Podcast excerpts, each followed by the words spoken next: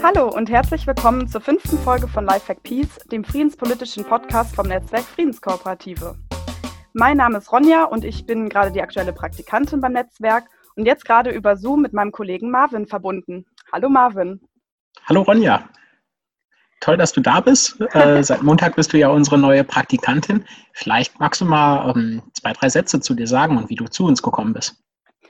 Ja, kann ich gerne machen. Ähm, also ich habe einen Bachelor in International Relations abgeschlossen und bin quasi gerade so in meiner Vorbereitungsphase zu meinem Master in Friedens- und Konfliktforschung. Und genau in dieser Zwischenzeit bin ich gerade hier.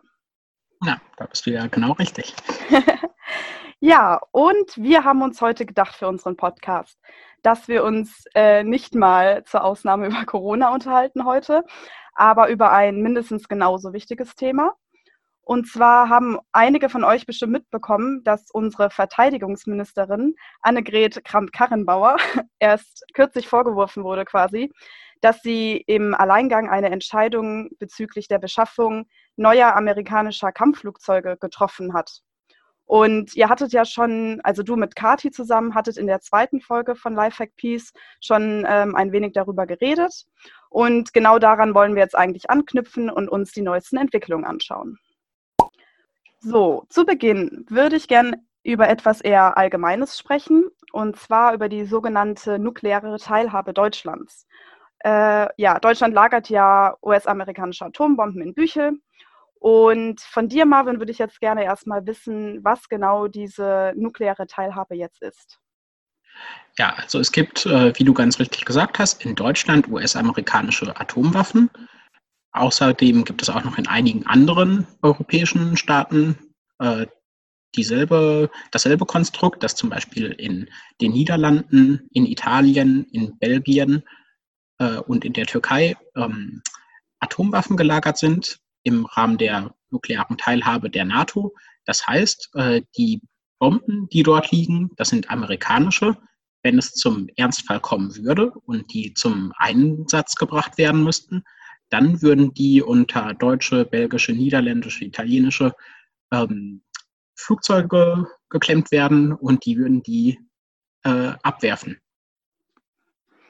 Alles klar. Und ja, in den, in den Medien in letzter Zeit ging es nämlich ein wenig um diese nukleare Teilhabe. Ähm, eben darum, dass, das hattet ihr ja auch schon in der letzten Folge beschrieben, dass Deutschland jetzt gerade Ersatz sucht für diese alten Kampfjets. Und das liegt, glaube ich, auch unter anderem daran, dass generell die Atombomben selber auch erneuert werden sollen bald, aber auch, dass die Flieger in Büchel ähm, schon über 40 Jahre ähm, alt sind. Und was ist denn jetzt der aktuelle Stand zu dieser Erneuerung und was ist eigentlich passiert, dass, ich nenne sie jetzt einfach mal AKK, um es einfacher zu machen, äh, in die Kritik geraten ist? Also für diese nukleare Teilhabe braucht man ja zwei Sachen. Das ist einmal die Bombe und das ist das Flugzeug, das die Bombe ins Ziel fliegt. Die Bombe selbst, die B-61, ähm, wird in den kommenden Jahren modernisiert. Das heißt so bis ungefähr 2025. Das wird immer mal wieder verschoben, aber es steht in den nächsten Jahren an. Und wenn dann diese neue Bombe vom Typ B6112 da ist, wird die verschiedene neue Fähigkeiten haben. Das heißt, die ist dann keine dumme Bombe mehr, die einfach nur runterfällt und explodiert, sondern eine smarte Bombe, die nach dem Abwurf noch ins Ziel gesteuert werden kann. Und die wird auch in ihrer Sprengkraft variabel sein, dass man sich aussuchen kann, möchte man eine kleine Explosion, also für eine Atomwaffe ist, ist eine kleine Explosion immer relativ zu sehen. Ne? Ja, immer noch schlimm genug. genau. Oder eine wirklich große, die äh, das zigfache von denen ist, was mal über Hiroshima oder Nagasaki abgeworfen ist. Mhm. So. Und jetzt der zweite Teil, das Flugzeug. Das ist das, worauf du jetzt wahrscheinlich hinaus wolltest. Mhm, genau. Das ähm, Flugzeug ist derzeit der Tornado, der in Deutschland dafür eingesetzt wird. Das ist ein Flugzeug, das schon ziemlich alt ist und das noch bis spätestens 2030 fliegen wird, weil es dann einfach zu veraltet ist, die Wartungskosten sind zu hoch und so weiter. Es lohnt sich dann nicht mehr, das Flugzeug auf Trab zu halten. Jetzt steht halt die Entscheidung an, wodurch soll das denn ersetzt werden? Das ist eine Frage, die es auch schon, also die auch schon etwas länger im Raum steht. Wir hatten ja auch schon im letzten Jahr das erste Mal über das Thema gesprochen. Und ähm, es sieht jetzt so aus, dass der Tornado nicht durch ein neues Flugzeug ersetzt wird, sondern durch mehrere, die diese verschiedenen Fähigkeiten, die der Tornado hat, darstellen können, also abbilden. Weil der Tornado macht zurzeit zum einen Luftkampf, der macht Aufklärung, der macht elektronischen Kampf und halt diese nukleare Teilhabe, die für uns jetzt so ganz besonders interessant ist. Ja, so wie es jetzt aussieht, ist es geplant, dass der Tornado durch 93 Eurofighter ersetzt werden soll, durch 30 F-18 vom Typ Super Hornet und durch 15 vom Typ F-18 Growler. Und die stellen dann die verschiedenen Fähigkeiten dar. Mhm. Und ähm, diese, dieser Ersatz von diesen alten Flugzeugen, was hat es jetzt damit auf sich gehabt, dass AKK so quasi in Verruf geraten ist, dass sie da mit der USA irgendwie geheime Absprachen gehalten hat? In Verruf geraten, also in, in Kritik geraten. ähm, äh, die Sache ist die, es gab am letzten Wochenende einen Bericht des Spiegels und der hat äh, davon berichtet, dass AKK am Donnerstag der vergangenen Woche eine Mail geschrieben hat an ihren US-amerikanischen Amtskollegen Mark Esper. Und so hieß es in dem Bericht des Spiegels, hieß es in der Mail, also die Mail sollte wohl eine äh, Bestellbestätigung sozusagen äh, gewesen sein. Das hat dann massiv für, ähm, ja, für viele Reaktionen aus ganz unterschiedlichen Richtungen gesorgt, weil das ist ja natürlich schon irgendwie spektakulärer Vorgang, wenn eine Ministerin mal ebenso für ein paar Milliarden Euro Flugzeuge einkaufen geht gerade jetzt so in der Corona-Krise, ja, da fra fragen sich dann viele, okay, ist es jetzt wirklich das Wichtigste, dass neue atomwaffenfähige Flugzeuge gekauft werden? Ja, ja, das stimmt. Dann ging es halt Anfang der Woche weiter damit, dass sich ähm, ganz viele ähm, Parteien dazu positioniert haben, auch ganz viele zivilgesellschaftliche Akteurinnen und Akteure. Und da erstmal zurückgerudert wurde, äh, so dass es dann hieß, nein, das war keine Bestellung, sondern ähm, man hat äh, nur informiert. Okay, und aus was für Feldern, sag ich mal, oder aus welchen Parteien kam da, hast du da irgendwie ein Beispiel, wie sich die verschiedenen Parteien geäußert haben oder wie sich die Opposition dazu auch geäußert hat? Ja, also äh, zum Beispiel die SPD hat sich Anfang der Woche äh, zu Wort gemeldet und also es hieß, dass es da massiven Protest gegen gab und dass die Entscheidung jetzt nicht übers Knie gebrochen werden dürfte. Dann hatte die CDU auch Anfang der Woche eine Pressemitteilung, also die CDU-Bundestagsfraktion, verschickt, äh, wo nochmal darauf hingewiesen wird, nee, nee, im Koalitionsvertrag steht aber nichts davon, dass, wir jetzt nochmal die nukleare Teilhabe überdenken. Jetzt muss hier schnell eine Entscheidung getroffen werden. Und ähm, ja, auch außer Op Opposition gab es natürlich Kritik. Äh, interessant fand ich da, also neben dem Argument, was man zum Beispiel von der Linken gehört hat, dass also halt jetzt in Zeiten von Corona erst recht kein Geld für Aufrüstung ausgegeben werden sollte, gab es auch von der F FDP den Vorwurf, das sei gegen das Grundgesetz, also grundgesetzwidrig, weil wenn das ähm, sozusagen ein Letter of Intent gewesen wäre, so hieß das immer in den Nachrichten, dann äh, hätte die Ministerin da ja schon eine Zusage gemacht, bevor das Parlament überhaupt entschieden hat. Und eigentlich ist ja das Parlament bei uns ja entscheidet darüber, wofür Mittel ausgegeben werden und wofür nicht. Okay, und da kann man natürlich jetzt verschieden darüber argumentieren, ob das jetzt dieser Letter of Intent war oder ob das einfach nur ein Informationsaustausch war oder gibt es da irgendwelche klaren Richtlinien, die das dann entscheiden? Ja, interessant war jetzt, dass am Mittwoch nochmal der Verteidigungsausschuss getagt hat. Und zu Gast war auch die Verteidigungsministerin Annegret Kramp-Karrenbauer. Und ähm, ja, wie es abzusehen war, hat sie sich da dann auch dazu geäußert und nochmal festgestellt, dass sie ihrem Amtskollegen keine Entscheidung mitgeteilt hat, sondern einen fachlichen Vorschlag unterbreitet hat. Weil ähm, um die nächsten Schritte der Beschaffung dann einzuleiten, äh, muss es ja irgendeine Grundlage geben, worüber man sich unterhält. Äh, in den verschiedenen Medienberichten, die es zu der äh, Ausschusssitzung gegeben hat, hieß es dann, ähm, dass von der Opposition auch mehrfach nachgefragt wurde, ob sie denn diese Mail sehen könnte, was aber verneint wurde. Und, okay, ähm, interessant. Ähm, also sie ist da entweder zurückgerudert oder ähm, ja, oder man kann, vielleicht könnte man ihr auch glauben, dass das nie so geschrieben wurde, aber dass sie die Mail dann auch nicht vorzeigen will, macht es natürlich sehr verdächtig. Ja, das stimmt. Und irgendwie erinnert es mich auch schon irgendwie an diese Syrien-Initiative letztes Jahr im Oktober, wo das Thema ja auch irgendwie ähnlich war, dass es ohne diplomatische Vorbereitung und koalitionsinterne Absprache stattgefunden hat es gehen natürlich jetzt auch in den Medien die Meinungen darüber auseinander, ob das jetzt äh, wirklich ein Alleingang war oder irgendwie aus taktischen Gründen. Was, was denkst du denn darüber? War das ein Versehen oder hat sie da irgendeine andere Intention dahinter gehabt? Also ich denke schon, dass es so ist, dass ähm, die Verteidigungsministerin auch mal ein Projekt braucht, mit dem sie glänzen kann, weil, äh, wie du das gerade sagtest, mit der, diesem Syrien-Vorstoß letztes Jahr, da hatte sie eine Idee und ist damit total ins Leere gelaufen. Und gut, diese Tornado-Entscheidung ist nun mal jetzt eine große, wichtige Entscheidung.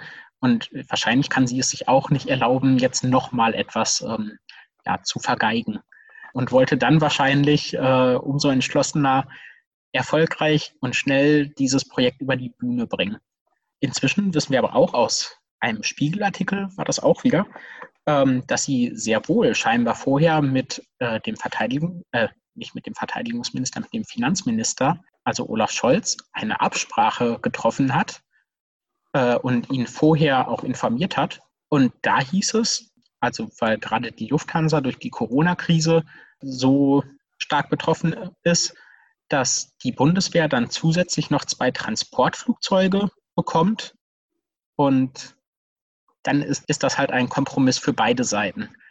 Also die Lufthansa wird noch zusätzlich irgendwie ein bisschen mitgerettet und die Bundeswehr bekommt einen neuen Atombomber. Ja, das ist auf jeden Fall ein sehr guter Punkt. Ähm, mir scheint es jetzt auch noch wichtig, das hattest du eben schon kurz angesprochen, auch mal den rechtlichen Rahmen der Käufe zu betrachten und diesen Zeithorizont. Du hast ja gerade schon gesagt, dass das Parlament eigentlich diese, die eigentliche Entscheidungsmacht äh, dahingehend ist. Wann würde denn so eine Entscheidung stattfinden? Gute Frage. Das ist auch sehr wichtig jetzt fürs weitere Vorgehen, zum Beispiel auch für uns innerhalb der Friedensbewegung. Zum einen hat die Verteidigungsministerin selbst nochmal klargestellt, dass eine Entscheidung, die durch das Parlament getroffen wird, das finde ich schon mal wichtig. Ich war mir selber gar nicht so bewusst, ob das auch einen Ausschuss zum Beispiel klären kann und dass es erst in der nächsten Legislaturperiode entschieden wird und dafür dann die Mittel freigegeben werden oder nicht. Also bis die Entscheidung wirklich nied- und nagelfest mit Finanzierung äh, getroffen wird, dauert es noch ein bisschen. Aber nichtsdestotrotz muss so eine Entscheidung, gerade so eine große und äh, kostenschwere, muss ja auch vorbereitet werden. Und deshalb ist dennoch jetzt wirklich allerhöchste Eisenbahn, dass wenn dieser Kauf noch verhindert werden soll, dass da gerade jetzt Sturm gelaufen werden muss bei allen möglichen, zum Beispiel Fachpolitikerinnen und Politikern und so weiter. Ja, das stimmt. Und wie würdest du das im Moment einschätzen, so in, in Anbetracht der Parteien, die im Parlament sitzen? Wie wahrscheinlich ist es denn überhaupt, dass diese Abstimmung abgelehnt wird? Ja, also bei der Großen Koalition kann ich mir gut vorstellen, dass wenn es da jetzt nicht noch massiven Druck auf die SPD gibt, die da eher ein bisschen zurückhaltender ist, dass die Flugzeuge auch angeschafft werden, auch wenn es eine unpopuläre Entscheidung ist. Interessant ist, dass es in den Medienberichten hieß, dass sie sich aber nicht mit Rolf Mützenich äh, vorher abgestimmt hat, also Annegret Kramp-Karrenbauer, und ähm, der gilt eher als ein Gegner der nuklearen Teilhabe und äh, würde wahrscheinlich, also hatte auch schon mal in einem Artikel, die er in einer Fachzeitschrift geschrieben hat, äh, darüber nachgedacht, ob man denn wirklich einen neuen Atombomber anschaffen äh, müsste. Aber jetzt habe ich deine eigentliche Frage vergessen. Äh, was hast du nochmal gefragt? Ähm, wie wahrscheinlich ist es, dass das Parlament dem die Abstimmung negativ, also dass ah, okay. sie das ablehnen? Was hast du eigentlich gesagt? ja, aber die, ähm, also die Oppositionsparteien, da ist es auch nicht so einheitlich. Die Linke lehnt das klar ab. Die Grünen, das fand ich sehr interessant, was jetzt so an Reaktionen kam. Da hieß es nämlich, dass ähm, kritisiert wird, äh, dass die äh, Entscheidung so chaotisch fällt. Also das schien mir eher so der Hauptkritikpunkt zu sein, den ich zum Beispiel bei dem grünen Verteidigungspolitiker Tobias Lindner mitbekommen habe. Aber nicht, dass äh, überhaupt ein neues atomwaffenfähiges Flugzeug angeschafft werden sollte, was eigentlich äh, doch sehr interessant ist, weil die Grünen ja klassisch eher gegen Atomwaffen eingestellt sind und auch zum Beispiel fast alle Abgeordneten im Bundestag von den Grünen die ICAN-Abgeordnetenerklärung unterzeichnet haben und damit eigentlich zugesagt haben, sie möchten, dass Deutschland dem Atomwaffenverbotsvertrag beitritt. Und wenn man das machen würde, wozu braucht man dann noch ein neues Flugzeug? Äh, aber das Bild ist da nicht so einheitlich. Also es gibt auch irgendwie Äußerungen von, ähm, na, wie heißt der andere Außenpolitiker? Äh, Jürgen Trittin. Ähm, da, der hat sich auch schon deutlich kritischer dazu geäußert. Gut, und die FDP stört sich wahrscheinlich eher an dem Vorgehen, wie das jetzt äh, geschieht. Äh, die AfD vermute ich mal müsste ich ja, also keine Ahnung, äh, ist wahrscheinlich eher für Aufrüstung. Ja, kann ich mir auch vorstellen. Okay, dann lass uns doch jetzt ein wenig genauer nochmal über diese wirklich technischen Aspekte dieser neuen Flugzeuge reden. Ich denke, mir geht es dann, also ich bin da nicht alleine, dass mich diese technischen Namen, die auch immer viele Zahlen mit sich haben, oft abschrecken und man irgendwie leicht den Überblick verliert, was da genau jetzt los ist. Aber vielleicht kannst du ein wenig Licht ins Dunkel bringen und nochmal erklären, welche Modelle jetzt gekauft werden sollen. Du hast es ja eben schon mal die Namen genannt und was jetzt genau die Unterschiede dazwischen sind. Dazu ist vielleicht nochmal wichtig, was ich gerade schon kurz gesagt hatte. Also der Tornado hat jetzt im Wesentlichen, glaube ich, vier Aufgaben. Das ist Luftkampf, Aufklärung, die elektronische Kampfführung und die nukleare Teilhabe. Das meiste wird davon, also soll dann in Zukunft vom Eurofighter übernommen werden, wovon dann 93 Stück angeschafft werden sollen. So, und diese ähm, 45 F-18-Modelle, die spalten sich nochmal auf. Da sind nämlich 15 dann vom Typ Growler und der wird dann speziell für die elektronische Kampfführung ähm, eingesetzt. Und dann gibt es halt diese 30 F-18 Super Hornets. Das sind speziell die, die für die nukleare Teilhabe eingesetzt werden sollen. Interessant ist daran übrigens, wenn ein Flugzeug an der nuklearen Teilhabe teilnehmen möchte, also äh, eine Rolle darin wahrnehmen soll, dann muss das erstmal zertifiziert werden. Und die F-18 äh, Super Hornet ist im Moment gar nicht dafür zertifiziert. Allerdings war ein früheres Modell dafür mal zugelassen und deshalb ist es wahrscheinlich, dass es da nicht so lange dauert. Es war ja auch mal eine Überlegung, ich glaube, die wir auch im letzten Podcast ge geäußert hatten, dass möglicherweise nur Eurofighter angeschafft werden sollen.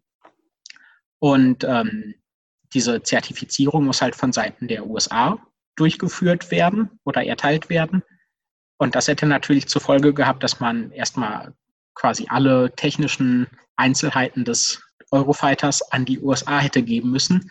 Und die hätten dann entscheiden können, hm, machen wir oder machen wir nicht. Äh, das heißt, man hätte sich da zum einen sehr nackig gemacht, äh, was das Flugzeug angeht, und zum anderen ähm, war, wäre es natürlich auch absehbar, dass die USA nicht sagen, ja, ja, dann baut halt einfach ein europäisches Flugzeug dafür, äh, weil das natürlich auch eine sehr gewichtige industriepolitische Entscheidung, die mit dem neuen Atombomber getroffen wird. Alles klar. Du hattest ja auch eben schon mal über die Modernisierung von der B61 geredet. Gibt es da denn jetzt äh, Neuigkeiten oder kannst du noch mal vielleicht detailliert beschreiben, was diese neue Atombombe dann für Fähigkeiten hat und was es vielleicht auch für Auswirkungen äh, auf die, auf zum Beispiel äh, de, der Möglichkeit eines Atomkrieges hat. Also ich denke, da ist ähm, sehr entscheidend diese Fähigkeit, dass die Sprengkraft variiert werden kann, die ich vorhin, also die, das hatte ich ja gerade schon mal angerissen im Gespräch. Und das heißt, ähm, man könnte auch sagen, ah, wir machen jetzt keinen ganz großen Atomkrieg, wenn wir die einsetzen wollen, sondern nur einen begrenzten Atomschlag oder einen atomaren Schlagabtausch. So stellen sich das zumindest manche äh, Verteidigungsexpertinnen und Experten vor, dass man dann quasi auf geringem Level mit Nuklearwaffen gegeneinander kämpfen kann. Da bin ich nicht so überzeugt von, ob das funktioniert. Weil ähm, woher will man denn wissen, ob der Gegner gerade eine kleine Atomwaffe oder eine größere auf einen äh, äh, abwirft oder losschießt? Und deshalb bin ich da sehr skeptisch, ob das so funktionieren kann. Und äh, daher hätte ich da eher die Vermutung, dass das die Hemmschwelle, einen Atomkrieg zu führen, deutlich geringer macht, weil die Atomwaffen leichter einsetzbar sind, vermeintlich zielgenauer sind. Ich denke, dadurch wird die ganze Situation noch ein Vielfaches gefährlicher. Ja, und es wurde ja, glaube ich, auch gesagt, dass dadurch quasi der Kollateralschaden reduziert werden kann, was natürlich auch wieder relativ gesehen ja nicht wirklich eine gute Begründung ist. Aber die Kritik, die du gerade gesagt hast, äh, da teile ich natürlich die Meinung. Aber es gibt eben auch Befürwor Befürworter davon, die genau andersrum argumentieren und die sagen, dass wenn, wenn die Atombomben selber zum Beispiel durch diese, dass sie zielsicherer werden, dass ja ein Einsatz davon äh, realistischer wird und deswegen genau die Lage eigentlich sicherer wird, weil die Abschreckung dadurch viel höher ist so richtig ausprobieren können und wollen wir es nicht. Ähm, was aber natürlich häufig außen vor gelassen wird bei Leuten, die die Abschreckungspolitik befürworten, ist, dass es natürlich auch, also dass es immer schon auch Schäden durch Atomwaffen gab. Das fängt an zum Beispiel beim Abbau der dafür benötigten Materialien, bei den Tests und ähm, es gibt ja auch eine ganze Reihe an Unfällen, die es im Laufe der Geschichte gegeben hat, wo, keine Ahnung, mal eben eine Atomrakete, äh, Atomrakete vom Laster gefallen ist oder aus Flugzeugen, äh, wo es zu Fehlalarm gekommen ist. Das heißt, wo zum Beispiel im Kalten Krieg die Sowjets dachten, oh, die schießen gerade mit, äh, äh die führen jetzt gerade einen Atomschlag gegen uns aus. Und was kam raus? Es war einfach eine Fehlmeldung auf dem Radar. Und das ist einfach eine irre gefährliche Situation. Und mein Punkt wäre, ähm, wir können es uns nicht leisten, dass wir da immer 20 Minuten vor einem Atomkrieg stehen, weil es kann auch schiefgehen. Und wenn es schief geht, dann geht es halt massiv. Also wäre es eine riesige Katastrophe. Das ist zu gefährlich. Ja, du hast gerade das allgemeine Thema auch schon mal angesprochen, äh, generell, also auch unabhängig von, vom Atombomber jetzt, das generelle Thema Atomwaffen. Und da hat, ich nenne nochmal AKK, hat etwas in einem Interview mit der Süddeutschen Zeitung gesagt. Und zwar meinte sie, dass die nukleare Teilhabe, aber auch generell der nukleare Schutzschirm zur Architektur unserer Sicherheitspolitik gehört. Und du hast es ja gerade ein bisschen angedeutet. Äh, und ich frage mich da auch, wie man das Wort Nuklear und Sicherheitspolitik in einem Satz äh, sagen kann, ohne sehr ironisch zu wirken. Aber vielleicht kannst du da nochmal deine Meinung zu sagen, wie du das verbinden würdest und wie du einschätzt, dass Atomwaffen generell Teil unserer Sicherheitspolitik sein können. Also man kann auf der einen Seite natürlich sagen, ähm, sie hat damit faktisch erstmal recht. Im Moment ist es so, dass äh, die Sicherheits, unsere Sicherheitsarchitektur, so wie sie jetzt gerade beschaffen ist, ganz maßgeblich auf nuklearer Abschreckung und also Atomwaffen beruht. Es gibt natürlich auch ein massiv anderes Empfinden unter den allermeisten Menschen äh, gegenüber Atomwaffen. Also es hat in den vergangenen Jahren immer mal wieder repräsentative Umfragen zu dem Thema gegeben. Und also was da rauskam, ist eigentlich total banal. Atomwaffen sind ganz schrecklich unbeliebt. Ähm, es gibt ja wenig Leute, die sich denken, oh cool, Atomwaffen, da fühle ich mich aber sicher. Ja, äh, ja ähm, also das ist halt auch eine Realität in der deutschen Außenpolitik, dass da konsequent gegen die Mehrheitsmeinung eigentlich Politik gemacht wird. Und ja, wir hoffen natürlich, dass wir das ändern können. Ich hätte jetzt noch einen, ein Zitat, das sehr gut diese Modernisierung der amerikanischen Atombomben mit der nuklearen Teilhabe Deutschlands verbindet. Und zwar von Ottfried Nassauer, der das ähm, in der Rubrik Streitkräfte und Strategien von NDR Info gesagt hat. Das würde ich jetzt mal kurz vorlesen. Und zwar sagt er, Zitat, die mit der nuklearen Teilhabe verbundene Erwartung der Europäer, man könne gegebenenfalls Einfluss nehmen auf einen Ersteinsatz von US-Atomwaffen, dürfte durch die Modernisierung des Nukleararsenals hinfällig werden. Damit wird der geplante Kauf von nuklearfähigen US-Kampfflugzeugen aber zum Selbstbetrug. Er erfüllt eigentlich keinen Sinn mehr. Zitat Ende. Auf die Folge von Streitkräfte und Strategien, tolle Sendung im NDR, ähm, können wir gerne verlinken. Und ähm, ja, ich habe dem Zitat eigentlich so jetzt nichts mehr hinzuzufügen. Ich glaube, das können wir so stehen lassen als Denkanstoß, oder? Ja, das machen wir. Generell würde ich nochmal ähm, deine Einschätzung gerne hören dazu, wie die USA selber zu diesem Prinzip der nuklearen Teilhabe steht ich habe das Gefühl, dass, obwohl sie gerade dabei sind, ihre eigenen Atombomben stark zu modernisieren und ja auch, ähm, dass sie trotzdem diese, das Prinzip ihrer Partner der nuklearen Teilhabe auch nicht aufgeben wollen. Vielleicht könnte man das auch verbinden mit der historischen äh, Erfahrung, ja, siehe Hiroshima und Nagasaki, dass im Ernstfall natürlich die, ich sag mal, Schuld auch dann auf mehrere Parteien aufgeteilt werden könnte und nicht wieder diese Alleinschuld der USA entsteht, oder? Da bin ich mir nicht ganz sicher, ob das so sein könnte. Also man muss ja zum einen erstmal ähm, sich anschauen, das ganze US-Arsenal, da sind die Atomwaffen, die im Rahmen der nuklearen Teilhabe stationiert sind in Europa, eigentlich nur ein ziemlich kleiner Teil von den insgesamt rund, ich glaube 6000 sind es gerade oder 6500. Und naja, das könnte schon, ich bin mir unsicher, ob das mit dieser Schuld wirklich so ein großes Problem ist. Ich habe in Vorbereitung auf die Sendung hier nochmal nachgeguckt. Wie war das denn? Hat sich nicht Obama mal in Hiroshima entschuldigt für den Einsatz von Atomwaffen? Und dann habe ich nochmal nachgeschaut. Nee, hat er eben nicht. Deshalb bin ich mir unsicher, ob diese, also ob so der Aspekt der moralischen Schuld wirklich ein äh, äh, einer ist, der wesentlich damit zur Entscheidung beiträgt. Andererseits, ähm, ja, also die nukleare Teilhabe ist ja im Rahmen der NATO und äh, damit soll ja auch zum Ausdruck gebracht werden, dass alle quasi also gemeinsam für ihre Sicherheit sorgen. Ja, unter dem Gesichtspunkt verstehe ich das schon irgendwie. Ja. Falls das deine Frage beantwortet. ja, alles klar. Okay, und unser Podcast heißt ja Lifehack Piece. Und deswegen würde ich dich gerne fragen, wie du die kommende Zeit so einschätzt. Wir haben ja eben schon darüber geredet, äh, unter was für Bedingungen das jetzt im Parlament wahrscheinlich angenommen oder eventuell, wir hoffen natürlich, abgelehnt wird. Hast du denn auch einen Lifehack für die Zuhörerinnen und Zuhörer, was wir vielleicht machen können, um dem Ganzen noch entgegenzuwirken?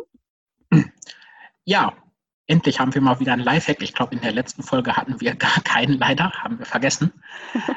ähm, aber gut, dass du uns daran erinnerst. Auf jeden Fall, jetzt gerade ist es natürlich schwierig, äh, mit der Corona-Krise irgendwie aktiv zu werden für friedenspolitische Themen, aber auch für andere. Das heißt, ähm, das Internet ist eines unserer großen Hauptaktivitätsfelder. Ähm, in, der, in den vergangenen Tagen ist bei React, also auf der Petitionsplattform React eine neue äh, Petition an den Start gegangen, Atombomber Nein Danke. Die richtet sich explizit an äh, den SPD-Fraktionschef Rolf Mützenich und generell den SPD-Parteivorstand mit der Forderung, dass sie sich jetzt positionieren müssen zu dem Thema, weil ähm, wenn das jetzt noch weiter so durchgenickt wird, wird es natürlich immer wahrscheinlicher, dass diese Entscheidung für den Kauf noch ähm, revidiert wird auch wenn dann quasi nur noch in Anführungszeichen die Freigabe der finanziellen Mittel vorsteht. Und ja, da hoffe ich, dass sich viele daran beteiligen. weil es jetzt gerade wirklich wichtig ist, da Druck zu machen, damit kein neuer Atombomber angeschafft wird. Das ist auch vor dem Hintergrund wichtig, weil viele Friedensbewegte arbeiten ja darauf hin, dass Deutschland dem UN-Atomwaffenverbot beitritt. Und die Wahrscheinlichkeit, dass das passiert, wenn jetzt noch ein neues atomwaffenfähiges Flugzeug stationiert wird, in den nächsten Jahren eine neue Bombe, die äh, wird dadurch natürlich auch immer geringer. Ne? Und ja, dann hätte ich vielleicht noch einen zweiten Lifehack, hm, der etwas abstrakter, also damit wir etwas aus dem äh, Thema abstrahieren. Wir vom Netzwerk Friedenskooperative haben auch eine äh, Petition an den Start gebracht in den letzten Wochen. Die nennt sich Geld für Gesundheit statt für Rüstung. Und ähm, ja, ich meine, wir sehen ja gerade, in vielen Ländern ist das äh, Gesundheitssystem total überlastet und was eigentlich für Sicherheit gebraucht wird, wären so zivile Güter wie zum Beispiel ein gutes Gesundheitssystem, Pflege und so weiter. Und damit sowas gewährleistet werden kann, braucht es dafür natürlich auch die entsprechende Finanzierung. Und deshalb würde ich auch das nochmal ans Herz legen allen Hörerinnen und Hörern. Wir verlinken natürlich die Sachen wieder unten in den ähm, Anmerkungen zur, Serie, äh, zur Folge. Und ja, bitte macht dabei mit. Okay, dann wären wir auch schon fast am Ende der heutigen Folge. Wir hoffen, dass sie euch gefallen hat und wenn ihr wissen möchtet, wann die nächste Folge kommt, verrät euch Marvin jetzt noch, wo ihr uns folgen könnt. Ja, und zwar, ihr könnt euch zum Beispiel in unseren Newsletter eintragen. Das könnt ihr machen unter www.friedenskooperative.de. Ihr könnt uns auf Facebook folgen unter Netzwerk Friedenskooperative. Auf Twitter sind wir zu finden unter Netzwerkfrieden und auf Instagram unter Friedenskooperative. Und damit wären wir jetzt am Ende der Folge und sagen Tschüss und bis zur nächsten Folge von Lifehack Peace, dem friedenspolitischen Podcast des Netzwerk Friedenskooperative. Tschüss. Tschüss.